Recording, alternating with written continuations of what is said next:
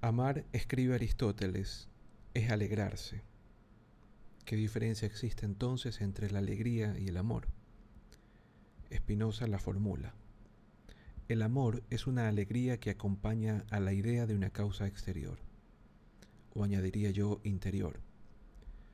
Amar es alegrarse de, o más exactamente porque también puede amarse un manjar o un vino, gozar o alegrarse de. Todo amor es alegría o goce. Toda alegría, todo goce, cuando se lo refiere a su causa, es amor. Amar a Mozart es gozar de su música o alegrarse con la idea de su existencia. Amar un paisaje es gozar o alegrarse de su visión o de su existencia. Amarse a sí mismo es ser para uno mismo causa de alegría. Amar a los propios amigos es alegrarse de lo que son.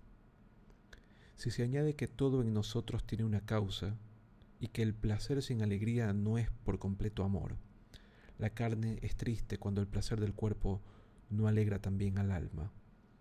Cuando se hace el amor, por ejemplo, sin amar ni siquiera el hacerlo.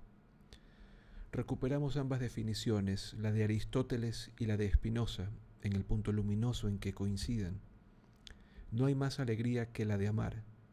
No hay amor que no sea alegría. El acuerdo entre estos dos genios me alegra es para mí un motivo suplementario para amarlos. Pero ¿qué demuestra una alegría? ¿Y de qué sirve esta definición alegre o amable frente a tantos amores tristes, angustiados y desgraciados? Tantos amores sin placer ni alegría, como pone de manifiesto la literatura y confirma nuestra experiencia. ¿Qué puede Aristóteles contra una pena de amor?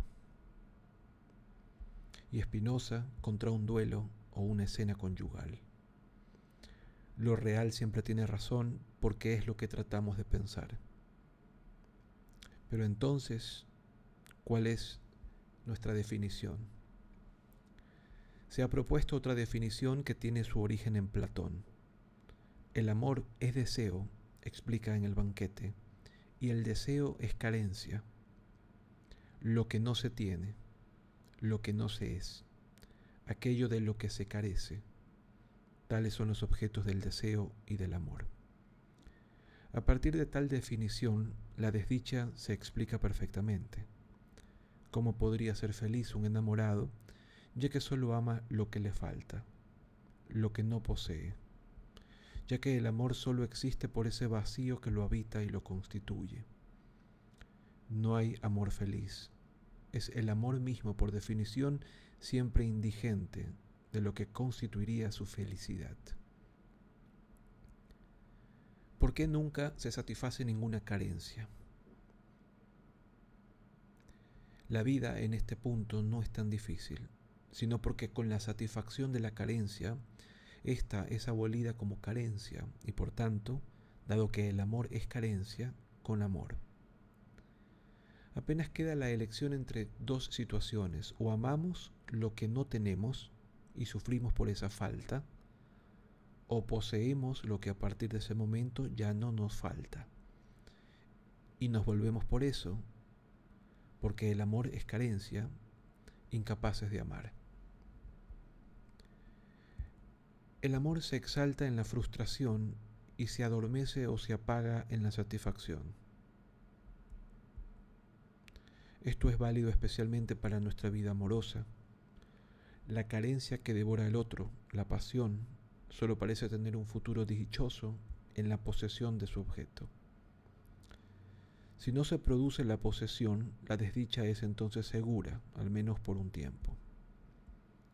Se produce, dura, la felicidad se consume al mismo tiempo que la carencia en presencia de aquel o aquella que debiera asegurarla. ¿Quién puede carecer de lo que tiene, de aquel o aquella que comparte su vida, que está ahí todas las noches, todas las mañanas, tan presente, tan familiar y tan cotidiano? ¿Cómo la pasión podría sobrevivir a la felicidad? Como la felicidad a la pasión.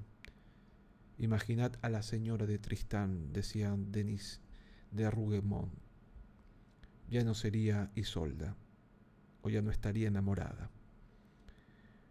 ¿Cómo amar apasionadamente lo cotidiano? ¿Qué filtro sería eficaz contra la costumbre, el hastío, la saciedad? Ser feliz, explica Platón antes que Kant, es poseer lo que se desea.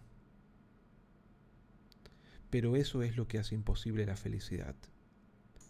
¿Cómo podría poseerse lo que se desea si solo se puede desear lo que no se tiene? Schopenhauer, como genial discípulo de Platón, extraerá la conclusión que se deriva necesariamente. De ese modo, toda nuestra vida oscila como un péndulo de derecha a izquierda del sufrimiento al hastío. Sufrimiento porque deseamos lo que no tenemos y sufrimos por esa falta. Hastío porque tenemos lo que a partir de ese momento ya no nos falta y nos descubrimos incapaces de amarlo. Por eso, Proust llamará a estos dos estados las intermitencias del corazón, o al menos los dos polos entre los cuales alternan. Albertine presente, Albertine desaparecida. Cuando ella no está presente, él sufre de un amor atroz. Está dispuesto a todo para que regrese. Cuando está presente, él se aburre o sueña con otras. Está dispuesto a todo para que se vaya. ¿Quién no ha vivido estas oscilaciones? ¿Quién no reconoce en ellas algo de su vida, de su desdicha, de su inconsistencia? Nos vemos llevados a amar aquel o aquella que no poseemos y es lo que se llama una pena de amor, o bien a poseer aquel o aquella que no nos falta, que por eso cada vez se ama menos, y es lo que se llama una pareja. Esto recuerda una canción famosa de Nougaro. Cuando el vil marido mata al príncipe azul, dice el comienzo. Sin embargo, se trata del mismo individuo, aunque en dos situaciones opuestas. El príncipe azul es el marido que falta, el vil marido, el príncipe azul, que ha dejado de faltar. Estas dos definiciones del amor presentan ventajas e inconvenientes simétricos. La de Aristóteles o Spinoza acaba chocando contra el fracaso del amor, contra su desdicha, su tristeza y sus angustias. La de Platón fracasa al contrario contra sus triunfos. Explica muy bien nuestros sufrimientos y nuestras decepciones amorosas, pero en absoluto la existencia ocasional de parejas felices, donde cada cual se alegra no de la falta del otro, como sería posible, sino de su existencia, de su presencia, de ese mismo amor que los une y que comparten. Toda pareja feliz es una refutación del platonismo. Lo considero una razón suplementaria para amar a las parejas y a la felicidad y para no ser platónico. Pero, ¿cómo seguir siendo espinosista cuando el amor fracasa? Comencemos por lo más fácil. No tiene nada de misterioso que el amor se ensombrezca con la angustia o el sufrimiento. Si la existencia de mis hijos me alegra, ¿cómo no ha de entristecerme con una tristeza atroz el hecho de que mueran? ¿Cómo no he de angustiarme con una angustia atroz ante la idea, siempre plausible, de que puedan sufrir o morir? Si su existencia me alegra, imaginar su inexistencia o la disminución de su existencia, su enfermedad, su sufrimiento, su desgracia, solo puede angustiarme o entristecerme. Spinoza lo explica de sobra en su ética. Es inútil detenerse en ello. Amar es temblar, no porque el amor sea miedo, sino porque la vida es frágil. Pero eso no es una razón para renunciar a amar ni a vivir. Más difícil de pensar es la pareja, que normalmente comience por la carencia. Es un dato menos fisiológico. La frustración nunca ha bastado para enamorar a nadie, que es psicológico, pero no menos probado. I need you, cantaban los Beatles. Te amo, te quiero, te echo en la falta, te necesito. El amor y sus comienzos da casi siempre la razón a Platón. Es lo que los griegos llamaban eros, el amor que no posee su objeto, el amor que toma o quiere tomar, el amor que quiere poseer y conservar, el amor pasional, posesivo. Es una forma de amarse uno mismo. El amante ama al amado, escribe Platón en el Fedro, como el lobo ama al cordero. O al otro, pero solo en tanto que no falta, dice Platón. En tanto que nos es necesario o imaginamos que lo es, y por eso es tan fuerte, tan fácil, tan violento. Amor de concupiscencia, decían los escolásticos, amar al otro por el bien propio. Es el caso del niño que mama, que mama de su madre el del amante ávido o brutal, el del enamorado exaltado. Carecer está al alcance de cualquiera. Soñar está al alcance de cualquiera, pero ¿qué pasa cuando la falta desaparece? Cuando los sueños van a estrellarse contra la presencia permanente del otro. Cuando el misterio se vuelve transparencia u opacidad. Algunos no perdonarán jamás al otro por no ser sino lo que es y no en absoluto el milagro que habían primero imaginado. Eso es lo que se llama desamor y que tiene el regusto amargo casi siempre de la verdad. Se ama a alguien por aquello que no se es, decía Gainsbourg, y se le abandona por lo que es. Pero no todas las parejas se separan ni viven todas en el hastío o en la mentira. Porque hay quien ha aprendido a amar al otro tal y como es, o mejor dicho, tal como se da a conocer, a explorar, a experimentar, hasta llegar a alegrarse de su presencia, de su existencia, de su amor, y tanto más cuanto no falta, y tanto más cuanto que no falta sino que está presente. Se da o solo falta en la gozosa repetitividad del deseo para manifestar mejor su presencia y su disponibilidad, su potencia, su dulzura, su sensualidad, su ternura, su destreza, su amor. Este amor que no carece de nada es lo que los griegos llamaban filia, que se puede traducir como amistad, si se prefiere pero a condición de incluir en ella a la familia y a la pareja, como hacía Aristóteles, y especialmente lo que Montaigne llamaba la amistad marital. Es el amor de aquel o aquella que no carece de nada, sino que se alegra, que colma, que conforta y reconforta.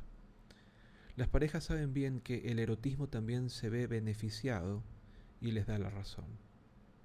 ¿Hasta qué punto la verdad de los cuerpos y las almas es más excitante para dos amantes que el sueño?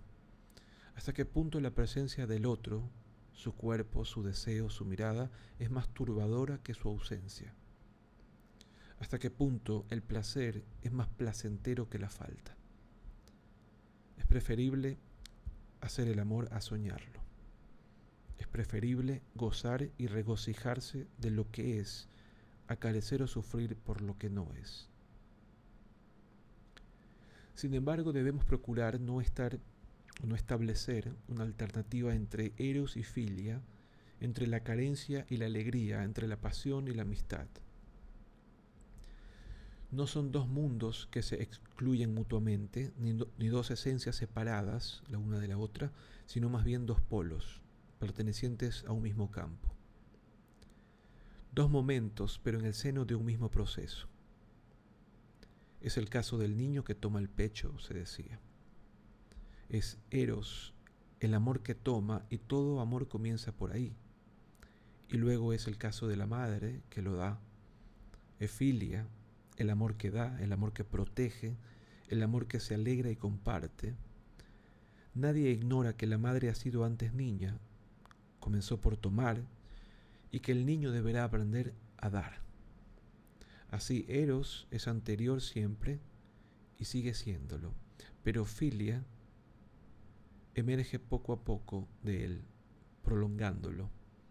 Que todo amor sea sexual, como pretende Freud, no significa que la sexualidad sea la totalidad del amor.